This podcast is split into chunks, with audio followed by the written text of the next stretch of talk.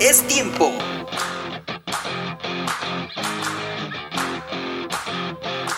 Banca. La banca.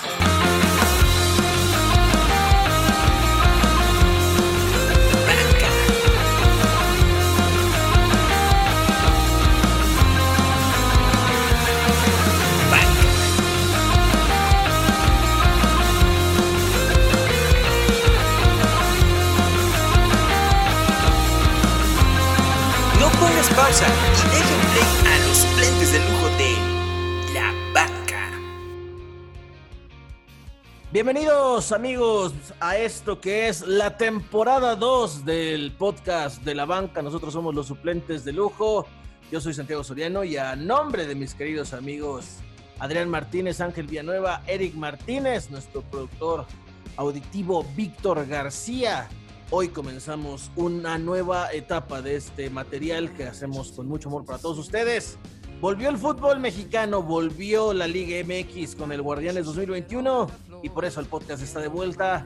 Pero antes de comenzar con esto, con las primeras sensaciones de la primera jornada del Balompié Nacional, saludo a mis queridos amigos, compañeros, hermanos. Adrián Martínez, ¿cómo estás, hermano? Volvió el Pambol Nacional. Llegó el Guardianes 2021, como bien lo menciona Santi, y pues con particularidades, ¿no? Como siempre, con cositas bellas para platicar, y pues aquí nos reunimos nuevamente para darle candela y marca personal a nuestro fútbol. Muchas gracias y como siempre un honor andar por acá. Perfecto, Angelito Villanueva está de vuelta la Liga MX y con ello esperemos vuelvan las emociones de este fútbol que sigue jugándose en su mayoría sin público porque algunos ya han optado por permitir el acceso de la afición a sus tribunas.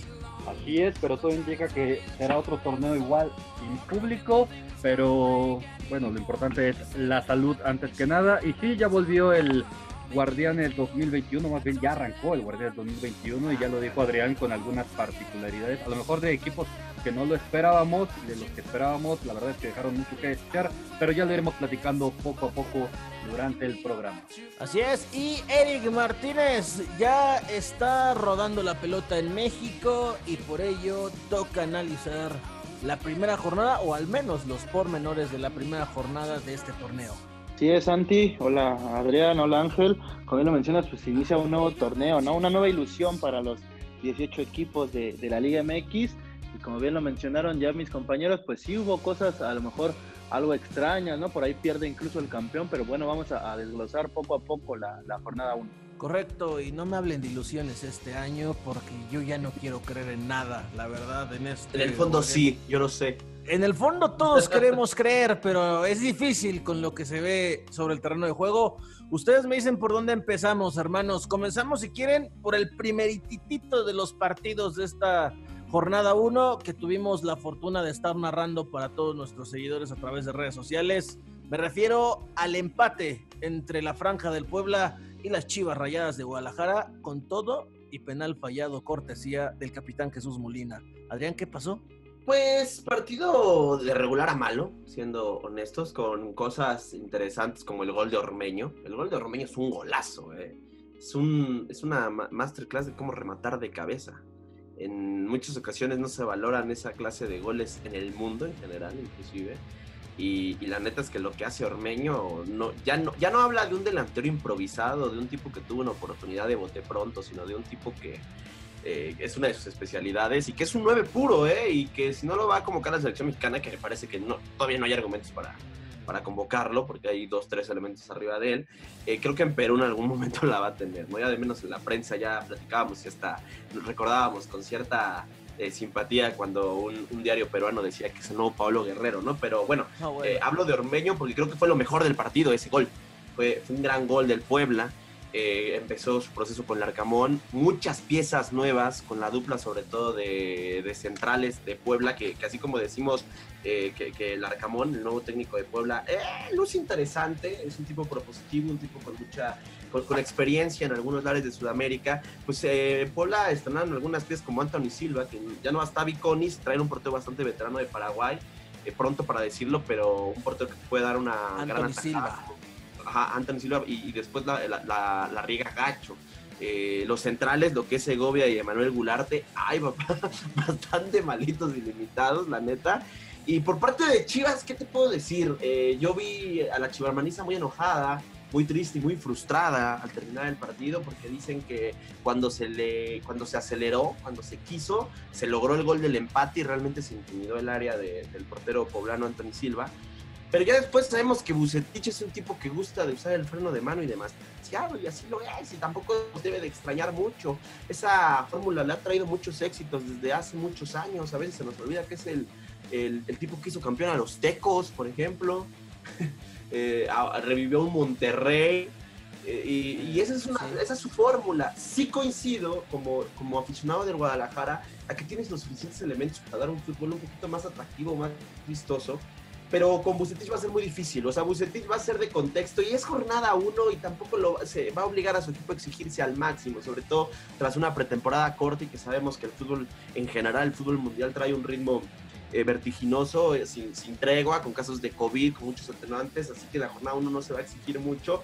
Pero yo lo que sí me da la impresión es que este Guadalajara, siendo una plantilla, a mi entender, top 5, ahí en el 5, pongo a 4 arriba de ellos, pero creo que 5 sí es.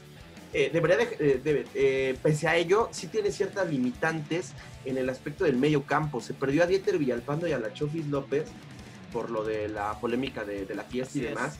Y no se trajo a nadie. Y por ejemplo, en este partido jugó con Fernando Beltrán y Lalo Torres al mismo tiempo, y por un momento eso fue grosero, porque tenía, también tenía Molina, que falla un penal horroroso. Jamás, no, no sé quién le dijo a Molina que debía de cobrar penales. Está Oribe, pero, hermano. Oribe, y que, Oribe nunca ha sido su, su, especialidad, ¿eh? Pero es un centro delantero, que en teoría debería de tener más argumentos para y cobrarlo. en ese partido, ¿no? Jugó bien.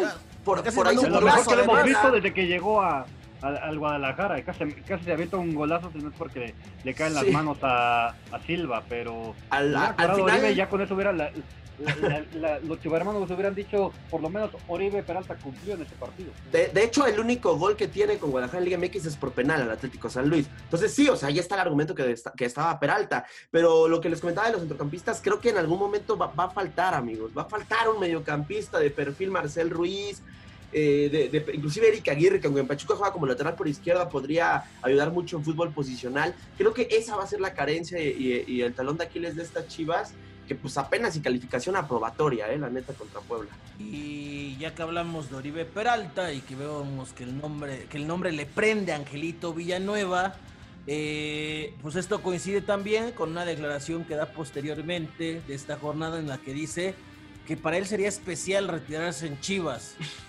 Ah, y Adrián Martínez ya me dijo todo con su reacción. Ganando lo que gana, ¿no te retirarías en, el Mazatlán, güey? No sé, no sé si en Mazatlán, pero en Chivas, claro que sí, ni dudarlo, ¿no? Ganando lo que gana y además tomando en cuenta que todavía le queda eh, eh, contrato. Angelito, Oribe Peralta, nos guste o no nos guste, esté en el nivel que esté, no deja de ser un referente del fútbol mexicano. Ojito, de la década que recién finalizó, estuvo a la par de goles de un, de un tal André Pierre Gignac. Metieron la misma cantidad de goles en la década, 125. Vamos, vamos, respetando un poquito más a Oribe, ¿no, Angelito? Sí, aquí la cuestión es que sigue cobrando como si fuera un chico de veintitantos años. pues esa no es culpa de él, es de la directiva. y ya no está en su mejor momento. O sea, entiendes que Oribe Peralta en, en, algún punto del fútbol mexicano, cuando estuvo con Santos, en la América, pues sí llegó a ser un referente y era un tipo eh, bastante respetado ahí adelante, pero ahorita con Chivas, pues la verdad es que ya no vive sus mejores épocas. Sin embargo, lo que vimos, lo que se vio este fin de semana en, contra Puebla, digo también es contra Puebla, no es este eh, no es el Real Madrid, pero le, vimos, lo decía hace unos, momentos, sus, mejores eh, momentos con, desde que llegó al club Guadalajara, ¿no? Lo volvimos a ver un Oribe que buscaba, que se movía dentro del terreno de juego, se aventó una tijera fantástica, eh, como, si, el tipo tuviera 20 años, que bueno, fue a parar a las manos de, de, Silva, que, de Silva, que es un buen, buen atajador, porque es otro que también le, le cuesta trabajo salir. Pero bueno, esperemos que por lo menos si este es el último torneo de, Oribe Peralta, los últimos minutos como futbolista profesional, pues ahora sí que desquite lo que, lo que cobra con el Guadalajara y haga un buen torneo, porque ya lo dijo Adrián, hay muchas deficiencias en, el equipo del, del medio campo para adelante. Este, atrás parece ser que ya están controlando un poco la, situación. En el gol, pues no tiene nada que hacer Gudiño, es un tremendo gol, sino es que el mejor de la, de la jornada. Pero, pero pues, ojalá Uribe Peralta, si está realmente motivado para este torneo, eh, ponga orden allá, allá adelante y, se pueda retirar con, pues entre aplausos y no que eh, pase sus últimos momentos en el terreno de juego en la banca. No sé cómo lo ven ustedes, amigos. Que Oribe Peralta también está jugando porque Chivas no tiene disponibles a dos de sus mejores hombres, Eric. Alexis Vega y especialmente a José Juan Macías, la neta. Sí, lo de José Juan Macías eh, se da horas antes ¿no? del partido y bueno, eh, tiene que hasta cierto punto improvisar eh, Víctor Manuel Bucetich con el experimentado Oribe Peralta, que como bien lo menciona Ángel, yo de sus mejores momentos, yo, yo me quedo más con el partido que dio contra América en la ida, creo. La ida. en las semifinales, yo creo que ese, ese fue el mejor partido que le he visto con la casaca rojiblanca, pero sí, termina funcionando hasta cierto punto. Y yo vi eh, a Oribe eh, con más confianza, más participativo justamente cuando ingresa Alexis Vega, cuando hace eh, los movimientos Víctor Manuel Bucetich para el inicio del segundo tiempo, ahí ya vimos un poco más suelto a Oribe y no tan alejado de, sus demás compañeros como había estado en la primera parte. dar, anotar que también Puebla lo hizo bien, Puebla se plantó muy bien por ciertos lapsos del partido, como bien lo dijo Adrián, hubo un ratito en el que Chivas apretó el acelerador y bueno, los borró literal de, literalmente de, del campo, pero sí tuvo ciertos momentos buenos. Me gustó mucho el, medio campo entre Diego de Buen y, Javier Salas. Yo creo que eh, eh, tuvieron bastante control del balón, eh, fue, fueron quienes empezaban a armar las jugadas del equipo poblano y bueno, bien acompañados por Ormeño, el mismo Cristian Tabó, eh, Fernández. Yo creo que Puebla tiene un, gran equipo eh, que, podría dar una sorpresa, eh, que ya la dio el torneo pasado, llegando incluso a, la, liguilla, ya liguilla, liguilla. Yo creo que puede ser uno de los equipos que podrían sorprender, quizá no llegar a ser el caballo negro, pero sí de esos animadores que, suelen darse en, cada torneo del, del fútbol mexicano y Chivas, como ya bien lo mencionaron, pues hay mucho que trabajar todavía, la pretemporada fue corta, eh, no había trabajado la pretemporada pasada, eh, ya que, eh, bueno, llegó a suplir a, Luis Fernando Tena, pero eh, creo que va, va por buen camino también. Y pues bueno, a algunos futbolistas les, les falta todavía soltar las piernas porque bueno, pues vienen prácticamente de, de, de, unas pequeñas vacaciones y de una pretemporada que pues prácticamente fue de, de cuatro o cinco días. Oye, y así como se alaba lo de Ormeño, que ya lo mencionábamos tanto Ángel como yo, el golazo, también ah, yo sé que a veces es como ensañarse con un solo futbolista, pero en la foto de los goles del contrario siempre aparece el Tiva Sepúlveda. El, al Tiva lo, traían de, hijo, o sea, inclusive en el semestre pasado Puebla le gana 1 a 0 en la jornada 3 a, Chivas y también le hace una jugada al Tiva Sepúlveda en donde en un solo movimiento controla el balón, se perfila y dispara. A mí el, el Tiva Sepúlveda me sigue pareciendo que, que, actualmente te entrega más déficit en la defensa que otra cosa. Yo sé que tiene presencia, solo tiene el pollo. Eh, yo sé que tiene que es aguerrido, eso tiene el pollo. No tiene nada de técnica, eso lo tiene el pollo a veces no, no entiendo, yo sé que Bucetich y el Tata Martino que lo convoca saben 20 mil veces más que nosotros, pero no sé si, si coincidan, pero a mí me da la impresión que, que Sepúlveda eh, como que está estancado. Yo no sé cómo lo ves tú ahí, Santi, pero a mí se me hace que se estancó ya, ya el Tiva, y a ver si no es un Edgardo Marín, Y que justamente no vaya haciendo que su, que su titularidad en Guadalajara sea consecuencia de un par de buenos partidos que haya ligado. O dejar un canterano. Pasado, o solamente por, por, apostarle por la proyección de que es un hombre de casa, ¿no? Y tratar de consolidarlo en primera división. Chivas ha sufrido mucho de eso. Y, y para en un futuro utilizarlo como un material de exportación dentro del mercado mexicano. Entonces, quizá por ahí vaya, pero sin duda alguna, si Bucetich identifica esto, en algún momento del torneo veremos la oportunidad de, de, ver a Briseño como titular, porque me parece que en este partido ante Puebla quedó más que claro que el principal activo y la principal herramienta a destacar en Guadalajara no es ningún jugador, sino su técnico, Víctor Manuel Bucetich, y mucho tendrá que ver lo que haga el rebaño sagrado a partir de lo que su estratega pueda generar desde el banquillo. Me parece que en este partido contra Puebla lo hizo, ¿no? Cuando, cuando, cuando hace los cambios en la Sí. segunda mitad y justamente hubo por ahí unos que te gusta, 15, 20 minutos de asedio El sobre Puebla. inicio. Ajá, Sí, el arranque cuando cae el gol, ahí hubo otras oportunidades, sin embargo, pues no hubo claridad al momento de buscar el segundo gol que les hubiera dado el, el hipotético triunfo. Pero sí, coincido plenamente, lo del Tiva Sepúlveda, yo creo que cuestión de semanitas, ¿eh? Para que le toque comer banquita y veamos al pollo briseño siendo titular. Pero bueno, Chula amigos, central a que se nos viene con Mier y el pollo, ¿eh? eh, tú, tú ya te la estás saboreando, tú, tú llevas, tú, tú ya llevas tiempo saboreándotela, entonces vamos a ver qué pasa. Ahora, Amigos, si no sabe, no vamos a decir si el partido más, más bueno de la jornada 1, pero sí el más divertido porque hubo cinco goles, porque hubo intensidad y, hasta Jorgito Campos de una masterclass de porteros. Y nos referimos al Mazatlán frente a Necaxa, que finalizó 3 por 2, primer triunfo del año para los del Pacífico, de la mano del Tomás Boy de Angelito Villanueva y del Necaxa del profe Cruz de Adrián Martínez. Así que por donde lo veas es un duelo vistosísimo, hermanos. qué grande el profe. No, mira, me, me- me echas al profe Cruz, no pasa nada. Échame a Tomás hoy y me mientas la madre, güey. Sí, yo lo sé, yo lo sé, hermano, yo Sí, lo no, sé. no, no, sí. Fui muy cuidadoso. resultados el maestro hoy. ¡Ah, cállate! Oigan, pero fue un partido muy divertido, no me lo van a negar.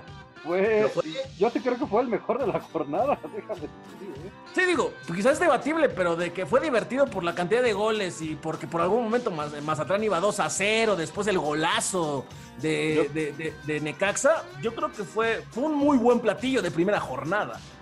Yo creo que sí influyó el hecho de que hubiera gente en el estadio, los motivó más, pero sí, bastante bueno para lo que se 40%, ¿no? De porcentaje en un estadio. Sí, de 25. 40%. Es un mundo.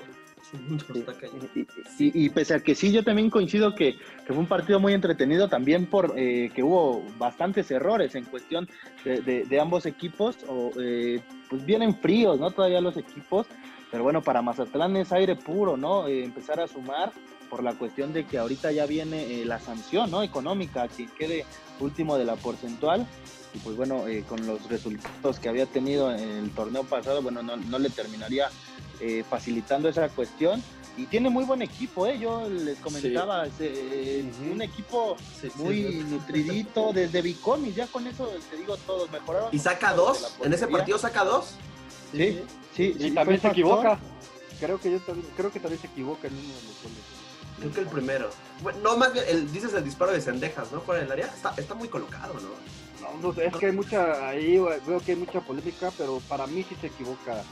Este, con- Una, una jugada parecida la vimos en el duelo de Santos contra Cruz Azul, que fue el gol. Yo creo que es más error esa que la de Viconis contra el remate de Cendejas. Yo creo que iba muy colocado.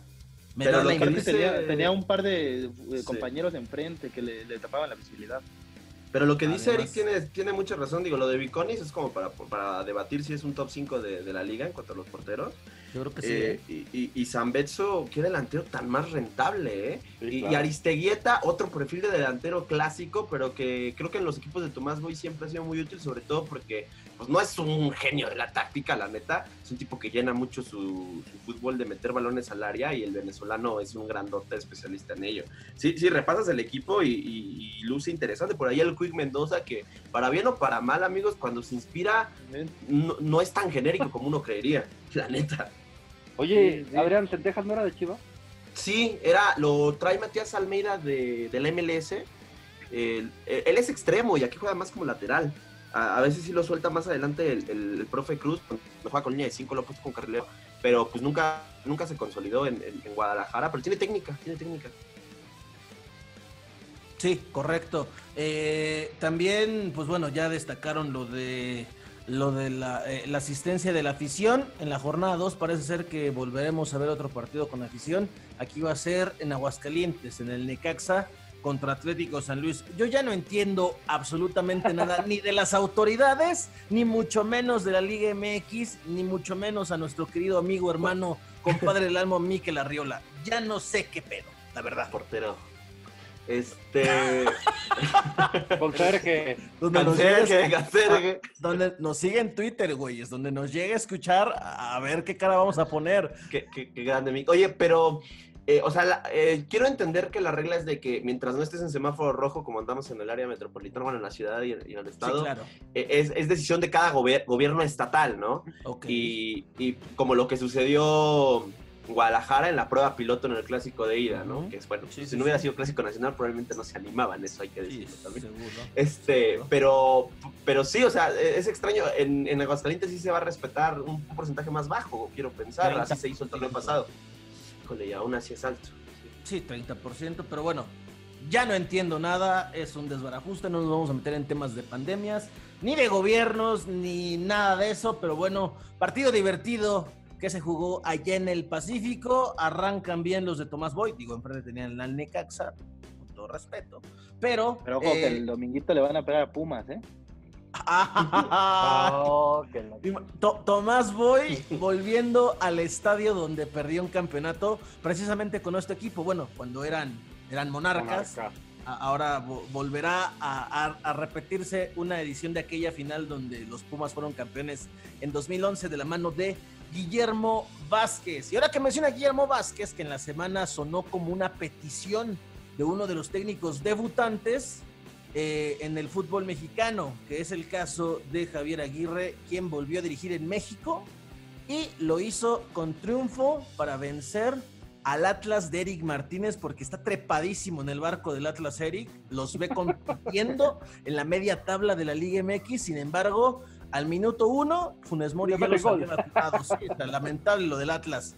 Ganaron los Rayados de Monterrey 2 a 0 de la mano de Javier Aguirre, que tras el partido dijo que no le gustó del todo su equipo porque tras la expulsión de Abella, dice que el Atlas fue mejor que el equipo regio. ¿Tú cómo lo viste, Eric?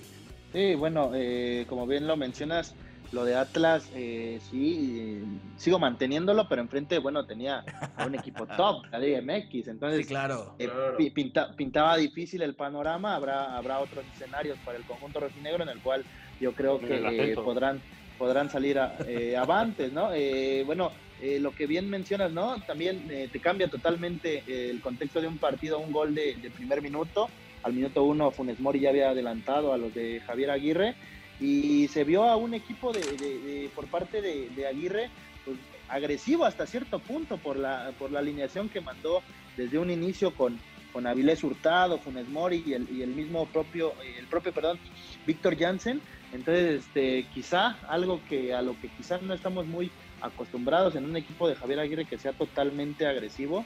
Yo creo que las piezas que tiene hoy eh, en el conjunto de la pandilla eh, se prestan para ello, ¿no? Por ahí también utilizó a, a Craneviter, este futbolista que llegó, que se me hace muy bueno, que no pudo ser utilizado o no fue utilizado mucho por, por el turco Mohamed, el técnico anterior. Entonces yo creo que una eh, plantilla bastante vasta, como bien lo, lo mencionas, Javier Aguirre mencionó que eh, Atlas se desempeñó mejor sin, sin, sin un futbolista, muchas veces lo han dicho, ¿no? Que una, una expulsión a veces te, te arregla partidos o, o alineaciones, eh, termina favoreciendo al Atlas, pero al final de cuentas se, termina, se terminan imponiendo eh, la mejor plantilla de- del fútbol mexicano quizá, y pues Funes Mori nada más nos deja en claro que es un delantero top eh, en, en cuanto a, al- al fútbol mexicano. Sin dudarlo, yo creo que sí es la plantilla más, más top, la neta, de, de la Liga MX. Lo que dices de Craneviter es muy cierto, hermano, porque finalmente eh, es un tipo que llegaba con cierto cartel, ¿no? Alguna vez promesa del centro del campo argentino, nada más. Jugó del fútbol ten- ruso, ¿no? Sí, porque al- en, Rusia, en Rusia también se paga chido. Y- Claro. Y, pues de ahí creo que de ahí lo mandaron del River Plate, ¿no? De, de River se, se va, se va a Rusia. Pero antes de él estaba Celso Ortiz, ¿no? Y difícil que jueguen ambos. A menos de que sea el Tuca Ferretti y quiera un Carioca Guido Pizarro versión 2.0, ¿no? Pero, pero este, pues una u otra es una buena opción. No tuvimos oportunidad como tal de, de ver al 100% del partido. Eh, en, en resumen, así por lo que veías en, en- en posición en la cancha, lo que a mí me pareció muy interesante es que dices, bueno, jugó con Funes Mori y Vincent Janssen porque va a jugar con un doble 9. Al, al holandés lo tiraba más por izquierda. Exacto. Entonces, de- de- de- por lo que se vio, y de repente lo que va a estar buscando mucho es el centro por el lado derecho y tener un rematador fijo a segundo poste, cosa que, pues hay que decirlo, la neta, en el fútbol europeo se hace mucho. Eh, obviamente, pues el representante máximo, y es hablar de palabras mayores, es el señor Cristiano Ronaldo, pero no sé si se acuerdan de, de este croata que jugaba en la Juventus, el Mario Mandzukic. Man- Mandzukic, jugaba así, también jugaba así, él era un centro delantero eh, nominal y de repente en la, la Juventus para darle espacio a Morata o Higuaín cuando pueda jugar pegado a la izquierda para eso, para aprovechar los remates de cabeza segundo poste. Entonces, pues digo, no, no es que no se use aquí en México al 100%, pero pues Aguirre tiene un poquito más este, al alcance esa clase de, de mecanismos y traerlos aquí a México y pues como siempre lo hemos dicho, pues va a ser un agasajo eh, ver a Javier este, en, ese aspecto, ¿no? Y, pues vamos a ver eh, cómo se desempeña. Digo, le, gana un Atlas en transición, pero yo, yo estoy con Eric en que no es cualquier equipo y que siento que por ahí, con, con, un cierto cambio de técnico probablemente, o, o si le agarra el ritmo Coca, eh, pues en algún momento, si, si, genera lo suficiente, va a tener a, Furchi, a Caraglio para el, para el centro, ¿no? Y no, no se oye nada más. Y, ahorita lo que mencionabas de Víctor Janssen, una de las factores puede ser que a lo mejor Vincent, perdón. Es nuestro productor. Víctor es el prodo. Sí, exactamente. Vincent Janssen, gracias. Es el apodo de la banca, el Big Janssen, güey. El Big Janssen, ya, aquí lo bautizamos. El toro, el, toro García, le vamos a decir al productor. No, pero una diferencia entre Vincent García, ah, lo de Vincent Janssen y, por ejemplo, la diferencia de Guiñac también, los dos son tipos este, eh, fornidos, son tipos pesados, nada más que uno tiene más habilidad que otro y por eso puede jugar más, más cómodo en el, en el centro y, puede regatear, puede recibir balones y yo creo que Jansen lo, el Vasco Aguirre prefiere aprovecharlo, como tú dices, para el segundo poste, aprovechar esa fortaleza física para, para rematar vencer a, su, a su rival, pero queda claro lo que el Vasco Aguirre quiere, ¿no? Él, él va a ser un equipo totalmente agresivo, un equipo que, difícilmente los va a dejar este, que descansar en algún momento del, del, juego, sino que los va a traer corriendo y que si en algún momento bajan los decibeles, pues evidentemente el Vasco se va a sentir molesto porque tiene, ya lo ven ustedes, la mejor plantilla del, del torneo y no es para exigirle menos, ¿no? Entonces, entiende, uno entiende su, su molestia con, con su equipo una vez que, el Atlas se ve ligeramente mejor para la expulsión de Abella, porque bueno, teniendo esta esta plantilla tienes que ser superior a los 90 minutos sí o sí. Entonces, pues ahí está la propuesta agresiva del, del, Vasco Aguirre, de un técnico que se espera mucho y me parece que inició con el pie derecho, pese a que, bueno, jugó con el Atlas, pero más allá de nuestro odio y, y animadversión al conjunto tapatío, me parece que tiene un equipo que, puede, que puede competir o por lo menos te puede incomodar un, un es que mira, fíjate, eh, los cambios de Monterrey fueron Maxi Mesa, Miguel Ayun, Aqueloba, Jonathan González y Celso Ortiz. Futbolistas que en cualquier otro equipo serían titulares. Sin bronca. Dos eh, mundialistas con sus selecciones. Sí, totalmente. Entonces, este, bueno, eso habla de, lo vasto que, tiene la plantilla Javier Aguirre. Y, esto creo que puede favorecer a lo que ya mencionaba Adrián, ¿no? El estilo de juego, que quizá un poquito acercándose a lo, europeo porque la plantilla yo creo que era para ellos. Sí, correcto. Eh, a ver. Sobre todo porque yo creo que hace mucho que el Vasco no tenía un equipo tan competitivo. Quizá desde el Atlético de Madrid, yo creo. Quizá desde el Atlético de Madrid en sus mejores épocas no tenía un plantel tan vasto donde la aspiración no fuera librar el descenso, sino campeonar. Entonces yo creo que sí. Y, aún, y con todas esas deficiencias o con todas la, las dificultades, siempre trató de hacer un equipo competitivo. Entonces, creó al nuevo una plantilla como esta, Bright White. Cuando tienes una plantilla como esta, me parece que y, te ves superado en algún momento por un equipo que a lo mejor no es tan fuerte, me parece que sí tiene toda la razón del mundo de enojarse, Y bueno, y, creo que la afición regia apoyará el hecho de que tienen un técnico con autocrítica, que si bien Mohamed no era el Piojo Herrera, en ese sentido, eh, sí a veces existía eh, cierta displicencia al momento de no aceptar errores o de criticar las deficiencias de su propio equipo. Pero bueno, ya hemos repasado la mitad de la jornada y digo la mitad porque no nos vamos a detener en el somnífero Cholos Pumas, ¿verdad? 0-0, lamentable, un par de tajadas de Alfredo Talavera, que demostrando que sigue en su gran nivel. También Orozco, ¿eh? Orozco, también tuvo una, eh, Facundo Waller teniendo una falla garrafal, asquerosa, increíble, y no nos vamos a detener en un partido que estuvo, la neta, para guardarse a dormir, una noche de viernes temprano. Y dicho esto, vámonos a un break con Vic y seguimos con el resto de la jornada 1 de la Liga MX.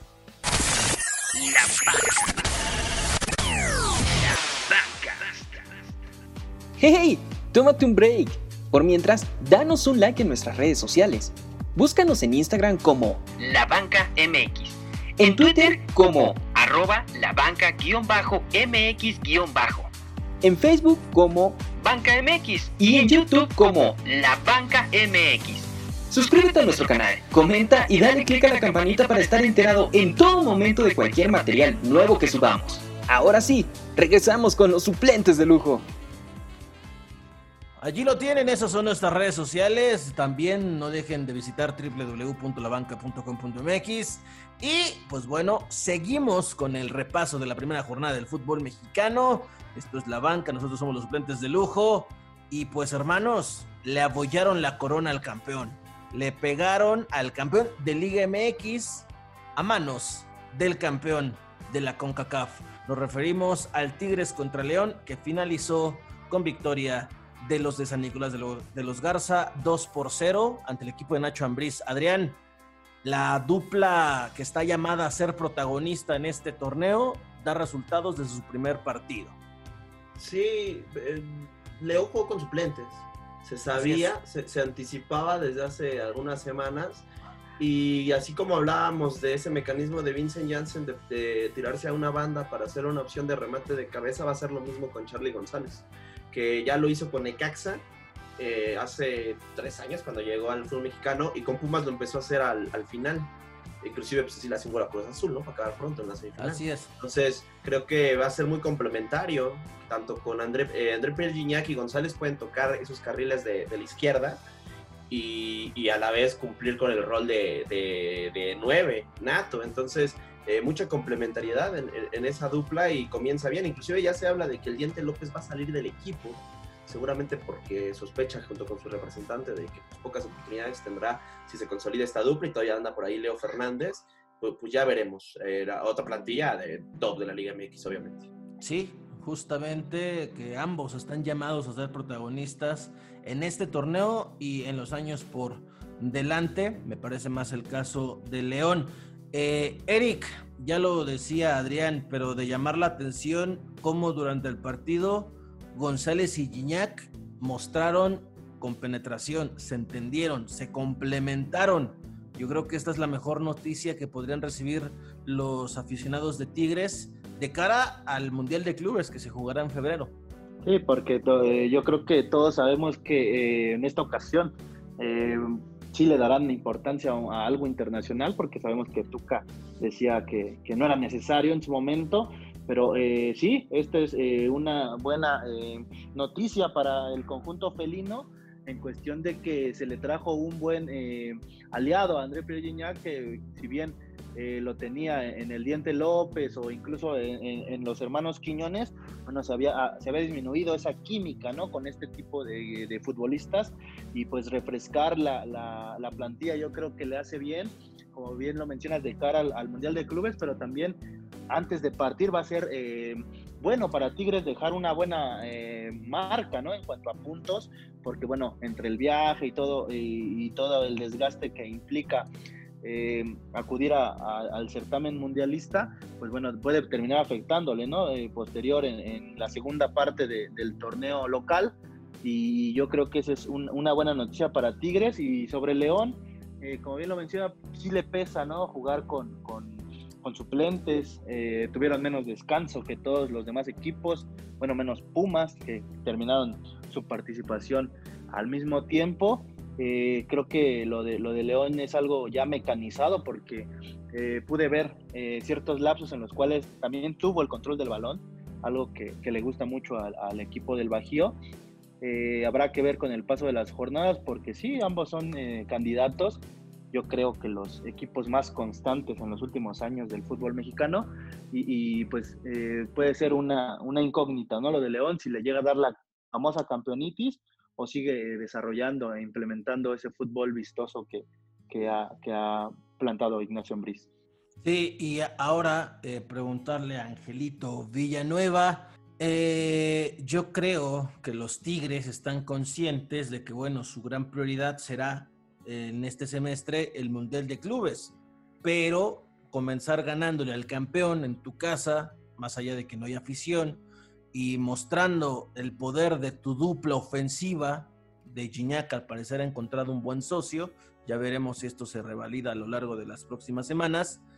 Vamos a ver realmente el Tuca qué porcentaje de prioridad le va a dar a estos torneos, porque si bien algo es cierto, a pesar de que fueron el equipo de la década pasada, ya son un equipo maduro, un equipo de que, que sus grandes referentes ya rebasan la barrera de los 30 años. Sí, exactamente. Mira, pero por fortuna en el arranque del Guardianes 2021 no la va a tener tan complicado. Uno de los partidos, bueno, al decir que te ibas a enfrentar contra el campeón, eh, parecía que iba a ser un, un duelo complicado. Sin embargo, pues bueno, eh, para fortuna de los universitarios, León no salió con sus, sus mejores hombres y no tuvieron mayor este, problema, pero bueno, el resto de, del, torneo ah, caminan ligeramente tranquilos. La próxima enfrentan a, Santos, luego enfrentan al Atlas, luego enfrentan al Necaxa, en fin, creo que su partido más pesado va a ser ahí por la jornada 6 contra el, el Cruz Azul, pero me parece que los, Tigres pueden sacar eh, puntos bastante valiosos para caminar con, con tranquilidad. Eh, y, guardarse ya cuando se acerque una vez cuando se acerque el, Mundial de, Clubes. a mí me, gustó eh, la seriedad del, que, con la que eh, se tomaron el partido. Eh, me gustó mucho Carlos este, González, sobre todo porque la verdad yo no, yo no esperaba que pudiera encajar en el, equipo, no lo veía como un compañero realmente de, de Guiñac y pensé que bueno, es, el primer partido, pero, pero luego, este, sobre todo teniendo las decepciones, que como lo fue Leo Fernández, se, acordarán que en su momento decíamos Leo Fernández y Guiñac van a ser una excelente dupla, no pasó absolutamente nada. Eh, me parece que la llegada de Carlos González, pues sí, en Puma lo hacía bien, pero con, Tigres es un equipo con más plantilla, muchísimo más competitivo. Y, siento que no iba a ser un futbolista que, iba a encajar del todo, pero mira, sorprende y, y, marcó ya su, su, primer gol como, como, como, como la playera de los Tigres, ¿no? Entonces, eh, pues otra de las grandes plantillas va a ser muy interesante cuando se enfrente a, Rayados de, Monterrey porque son sumamente competitivos y, y, lo de León, pues bueno, una, una pena que, no haya podido salir con, con, sus mejores hombres y pues evidentemente no le dio para, para, para darle un partido competitivo a y ya para cerrar esta, este partido, le pregunto a Dan Martínez, tú y yo seguimos en el entendido de que no vemos al equipo de Monterrey como un fracaso de media tabla como este par, si lo vieron en la previa de la, de, la Liga MX, ¿verdad? Porque ahorita como que estoy tratando de ver como que se quieren como que de resarcir lo que dijeron y medio trepándose al barco. No sé. Al barco, al barco tigre, ¿verdad? Sí, sí, sí. Sí nos mantenemos, ¿verdad? Nada más para estar claros. Sí, claro. Tigres, Tigres, siento que por ahí todavía falta un refuerzo más y en ese momento todavía podemos hablar más de, que quizá le toca un título. Siento que todavía va a tener algunos títulos inicios de esta nueva década. Eh, todavía eh, eh, el bajón en, un año. Punto. Un mundial y ya. El mundial de clubes, bueno, el mundial de clubes con que hagan lo que hizo su, rival Monterrey hace año, hace año y medio, no estaría mal no, no estaría mal, la neta. Una actuación histórica, ya lo decimos, es llegar a la final. Ya no ganarla, es llegar a la final. El primer equipo mexicano que lo logre. Pero, pero en Monterrey la prensa regia dice que el Bayern no es invencible porque le ganó el Mönchengladbach. Eso dicen, pues no se rían. En algún momento llegaremos a ese análisis, ¿no? De, sí, claro. a ver, neta. Eh, en serio, hablando en serio. Tigres tendrá mejor plantilla que los peores cuatro equipos de la Bundesliga. O sea, Tigres sería un equipo de regular, de, media tabla en la Bundesliga. Eh, no, hay, que, simularlo en el FIFA. Hay que no, no consumimos mucha Bundesliga más allá del Múnich, el Dortmund, cuando se puede, al Leipzig pero no me parecería descabellado. Digo, no estamos hablando de la Premier, de la Premier League. La Bundesliga es una liga muy espectacular, de un ritmo muy alto, pero muchas por sus, por sus deficiencias defensivas. Y de un tiempo a la fecha, lamentablemente, la Bayern Liga. Angelito iba a decirnos algo. Él tiene fe. Pero dice que ya no. Mira, no es que uno se quiera trepar al, barco de, los Tigres. Digo, ahorita es entendible que pues van a tratar de sumar la mayor cantidad de puntos posible y ahorita están concentrados en, el, en hacer un buen arranque del Guardián 2021, de los Guardianes 2021, entonces este, pues es, de, reconocerse que, que tiene esa plantilla, pues estén estén compitiendo, pero bien lo dices, ya con que lleguen a la final y le jueguen 88 minutos al Bayern viene al tú por tú como lo hizo el Liverpool el Monterrey contra el Liverpool, digo, que al final de cuentas va a ganar el Bayern, pero que te anote en el minuto 89, 90, pues ya, ya es ganancia, ¿no? Entonces, eh, yo sí creo que, puede hacer un buen papel allá y no lo sé. Es que, mira, la Bundesliga son equipos muy fuertes, muy físicos.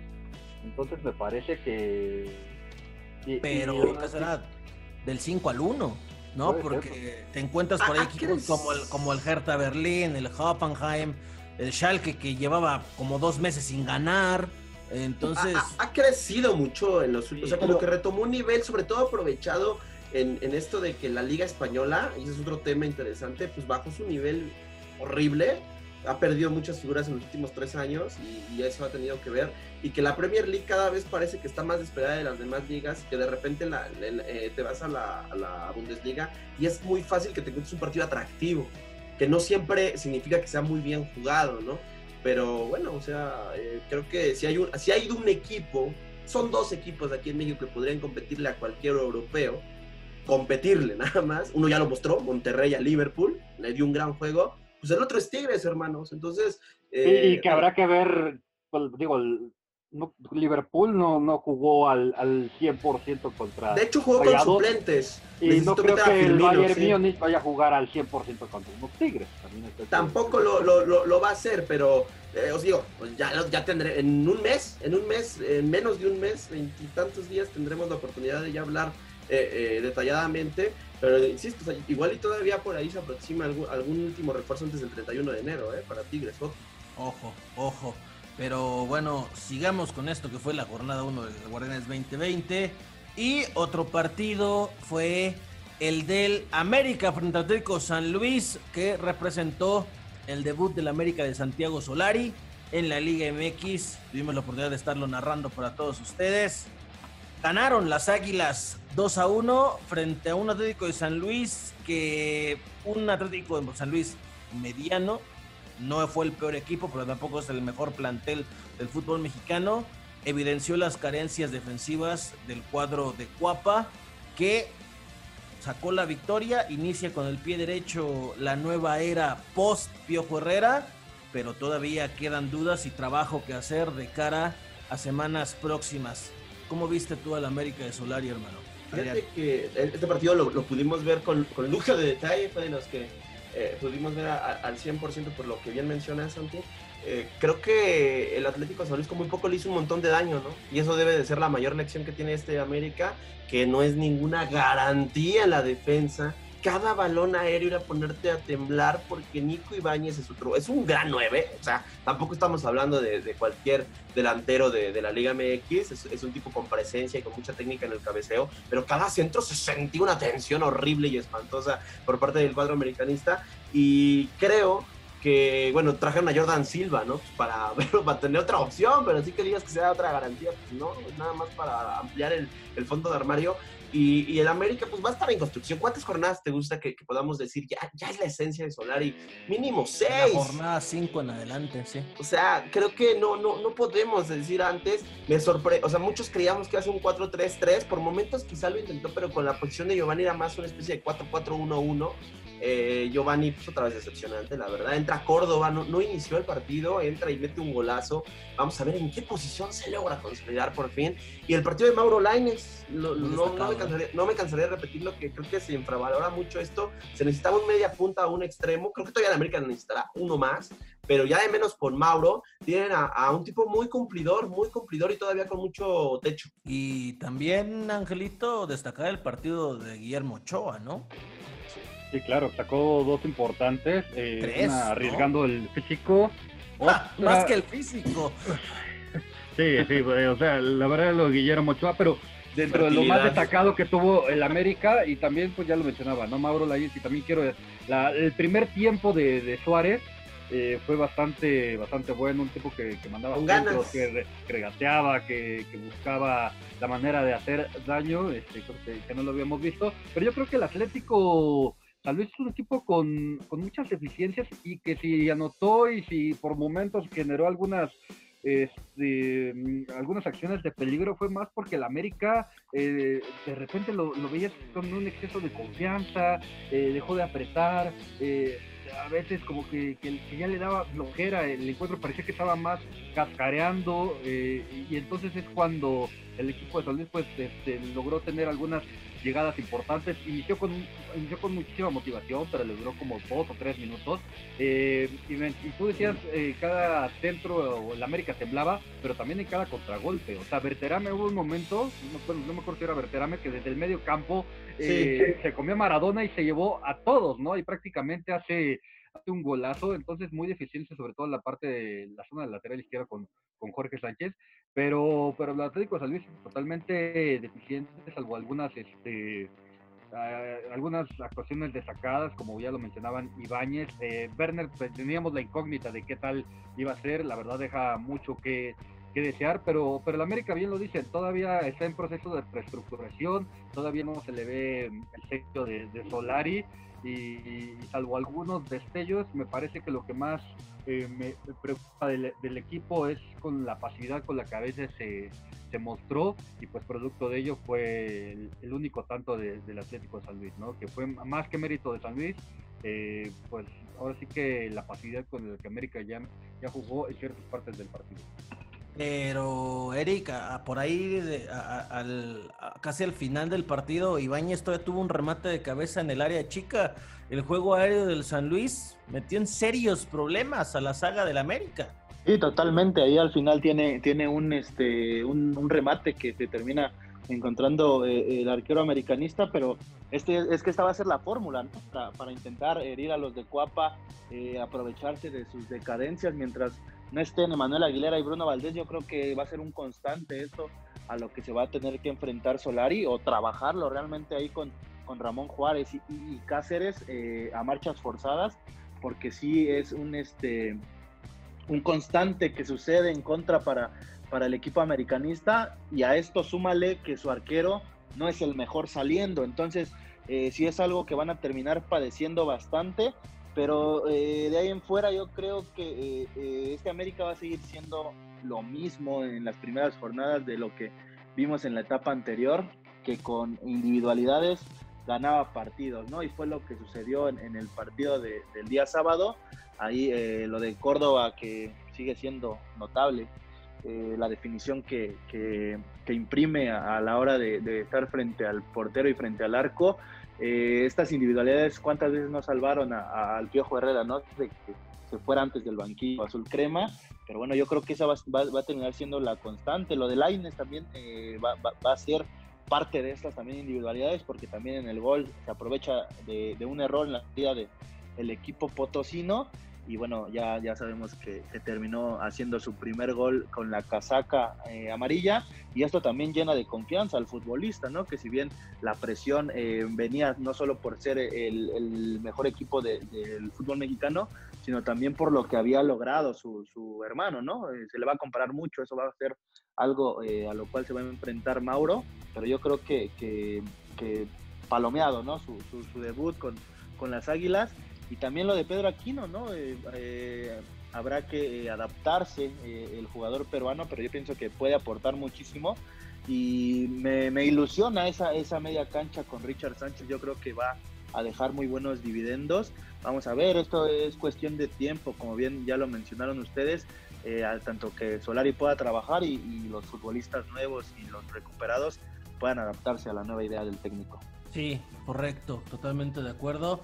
Eh, estos son los puntos finos sobre este debut de Santiago Solari, quien no estuvo en el banquillo, estuvo a cargo del partido Gilberto Adame, gente del Piojo Rara que se quedó todavía en Cuapa. Entonces, hasta que el argentino no tenga su visa de trabajo, no podrá estar en los banquillos de la Liga MX. Sin embargo, en sus primeras semanas de trabajo, ya obtuvo su primer triunfo ante el Atlético de San Luis siempre será bueno comenzar ganando. Y ahora es momento de hablar de otro partido que este ya, ya ni duele, ya, ya, ya, ya, seguimos con la resaca de hace meses. Bueno, si alguien vio el Toluca Querétaro completo, quieren que lo comentemos. Yo la neta no lo vi completo. No, yo tampoco. Yo no lo vi.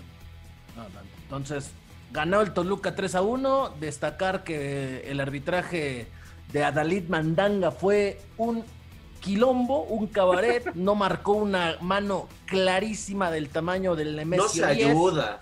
No se, ayuda, ni con el VAR, entonces todo mal, todo mal, con un eh, Querétaro comenzó ganando a través de un penal de anotado por Sepúlveda y después el Toluca pues fácilmente le, dio la vuelta. dieron el gafete de capitán a Luis Antonio Valencia, ¿verdad? Correcto, el Tren Valencia es capitán.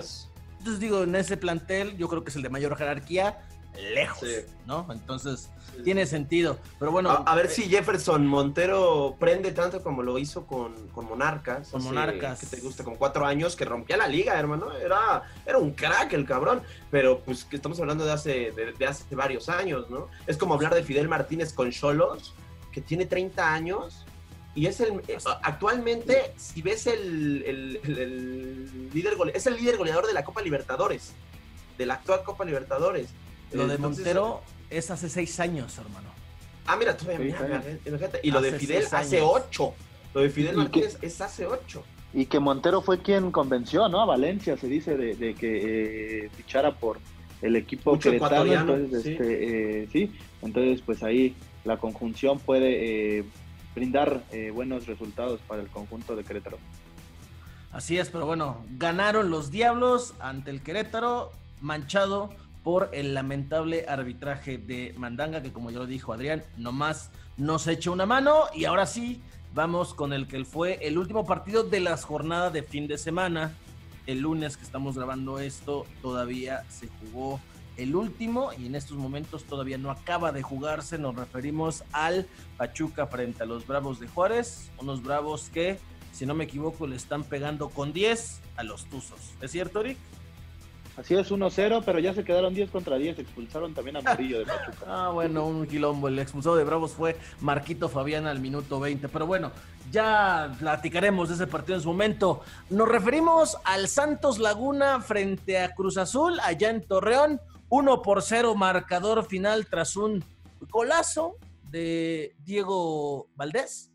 Eh, y que, pues bueno, quizá pudo haber hecho más José de Jesús Corona este partido pero la máquina de Juan Reynoso, quien debutó como estratega del equipo de la Noria, dejó algunos minutos de sensaciones que pudieron decir es el mismo equipo de la temporada anterior.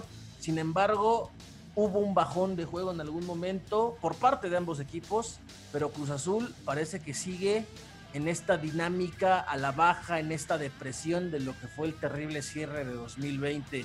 Adrián Martínez, pudiste ver el, partido y Cruz Azul por momentos, en los primeros minutos del juego, dejó sensaciones de ser el mismo equipo que dirigía Robert Dante Siboldi. Sí, inclusive en el parado, 4-3-3. Exactamente. Con, Romo como interior con tendencia a, llegar de segunda línea al área.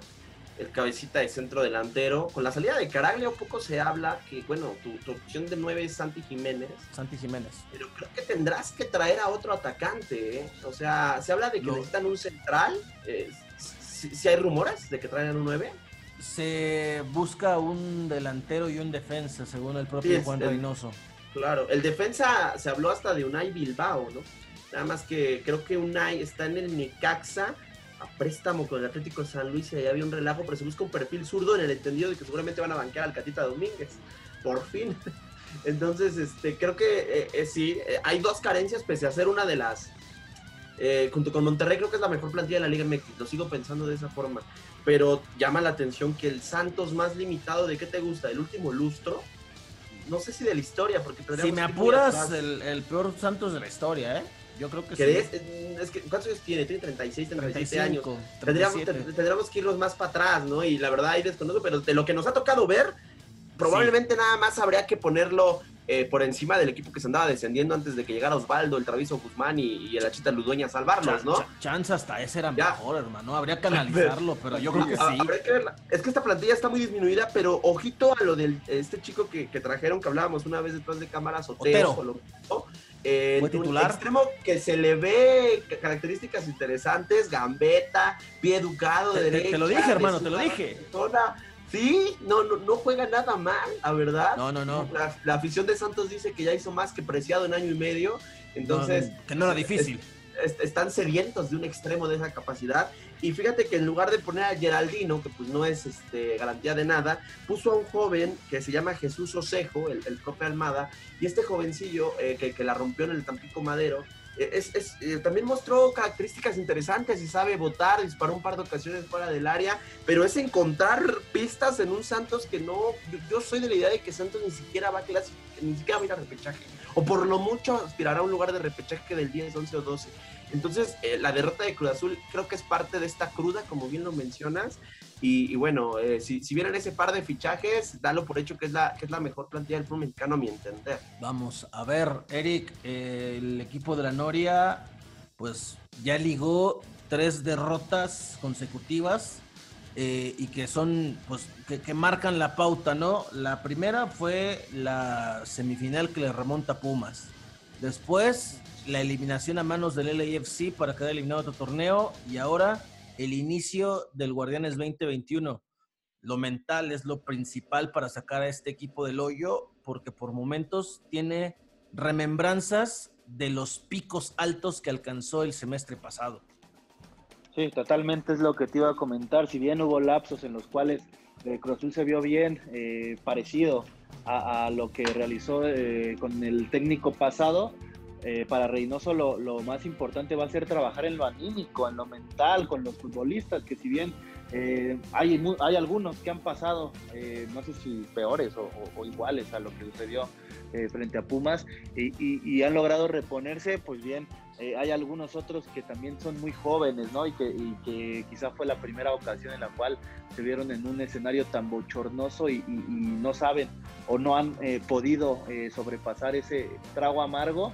Yo creo que esa, en el momento en el que Juan Reynoso, o si es que llegan a, cambiar de técnico en algún momento, quiere obtener éxito, va a ser en el momento en el cual los jugadores estén enchufados y dejen esos fantasmas atrás, ¿no? Porque, vaya, es algo complicado, algo pesado y, pues bueno, eh, vamos a ver, creo que a mi punto de vista Cruz Azul termina, terminará siendo una incógnita hasta que eh, no, no, no superen esa cuestión porque como bien lo mencionas, puede que haya lapsos en partidos en los cuales muestren su mejor versión como lo tuvieron en la, en la gestión pasada y eso les pueda dar eh, algunos resultados, algunos triunfos, algunos empates o incluso eh, vaya, no, no, no sé de, los equipos que más pierdan, pero yo, yo, yo me voy a mantener en, cuestión de decir que eh, puede ser una de las decepciones el equipo Cruz Azulino de este Guardianes 2021 por el aspecto mental. ¿eh? No, no, me atrevería a decir, pese a que también coincido que es una de las mejores plantillas,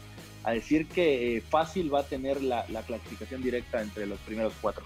Sí, justamente, pero ya lo indicas correctamente, mucho dependerá de cómo se recupera el aspecto mental y también lo que decía Adrián, apuntalar este par de posiciones que le harán falta a la máquina para complementar su fondo de armario. Ahora, Angelito, José de Jesús Corona tuvo una participación particularmente cuestionada porque mucho se puede discutir si podía hacer algo más en el gol, pero antes de la jugada del gol tuvo al menos una jugada donde se quiso hacer el guapo y el güey se olvidó que tenía casi 40 años y, casi hace un ridículo terrible en una pelota que según él quiso dominar, le rebotó asquerosamente y bueno, ahí anduvo haciendo un quilombo que de milagro no acabó en gol en contra. ¿No debería ya Cruz Azul plantearse en serio, pues ya comenzar a pensar en dar este cambio generacional aún con José de Jesús Corona eh, con contrato vigente y también tomando en cuenta que en este receso invernal se habló de que incluso pues iba a ser uno de los que iba a salir del equipo, solamente que no salió porque no hubo ninguna oferta sobre la mesa para llevárselo. Sí, exactamente, y, lamentable el partido que da ayer. Mira, más que en el gol, eh, yo, yo no creo que hubiera podido hacer más, porque la verdad es que fue un tierrazo, pero, pero sí sus errores, eh, esa que mencionas, hay otra que también el balón le rebota y que sale al, al manchote penal que la defensa logra, logra sacar, pues la verdad parecía no de un portero que es mundialista, sino de un portero que apenas estaba debutando. Y, y, Jesús, José Jesús Corona de Portilla cayó eh, de la gracia de muchos aficionados de, de Celeste. Me parece que ya el Cruz Azul tiene que empezar pues a darle más minutos a Sebastián Jurado, a, a, empezar a foguear más en, este tipo de, partidos, porque sí, la verdad lo que vimos ayer de, Corona dejó mucho que desear, pese a que uno de los hombres pues ha sido o ha sido uno de los hombres clave muchas veces para la máquina, incluso en el torneo pasado, pero pues ya la verdad ahorita se le ve un guardameta desgastado y ya no se le ve con, ahora sí que con la misma habilidad que tenía cuando tenía unos años menos, cosa que en Acevedo, por ejemplo, eh, Capitán. presumir. O sea, yo ustedes hablaban de, Otero y, decían cosas maravillas, pero no escuché decir nada de, Acevedo, que es un tipo que tiene muchísimas cualidades, con unos grandes reflejos, que sabe achicar, que sabe salir, que hoy en día no es nada nada común en el fútbol mexicano. Es un tipo que lo vi cortar un centro prácticamente en los lineros del área grande, maravilloso, con una seguridad impresionante. Tiene algunos detallitos, pero lo que más me gusta de Acevedo es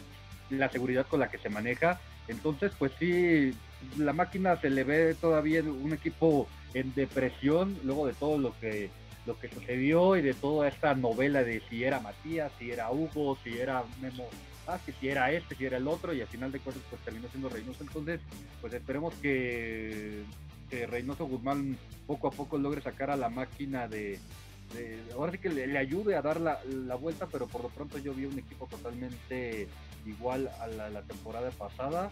Y pues híjole, yo no te puedo decir si va a ser el gran fracaso o no el Cruz Azul porque me parece que, que ahorita pues es, un incógnita, ya ya no sabes qué esperar de este equipo, cuando mejor lo, lo ves y cuando ves la plantilla dices es candidato al título y de pronto se viene todo para abajo, entonces a lo mejor al Cruz Azul le hace falta tener esa estafeta de que va a ser el gran fracaso a lo mejor le hace falta que, la gente no crea en ellos para que logren darnos sorpresa, porque ya van varios torneos en los que se les ve como favoritos, o, que, o que este año es el bueno y no ha funcionado igual, y la psicología inversa les ayuda a salir de esta que ya llevan varios años.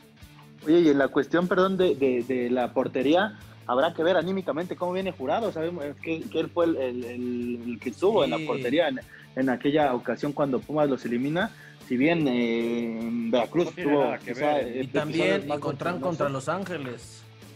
Sí, sí, entonces habrá que ver cómo, cómo viene eh, anímicamente, porque ese es, un factor bastante importante y pues bueno, aquí quizá sea por eh, la cuestión de, de, la experiencia de Corona, de que quizá él ha vivido más de estos episodios, no lo sé, ¿no? Pero yo creo que quizás sea un factor por el cual eh, ahorita el titular siga siendo José Jesús Corona. Pues mira, Sebastián Jurado lo, hemos platicado en, otro, en otras ocasiones, es un buen portero eh, que ha estado en malos momentos, ¿no? Estuvo con Veracruz, donde se traba 15 goles. Cuando juega, cuando juega contra el Cruz Azul, no le va nada bien. Entonces me parece que necesitan darle más minutos para que pues pueda tener un partido decente y pueda pueda mostrar realmente sus cualidades.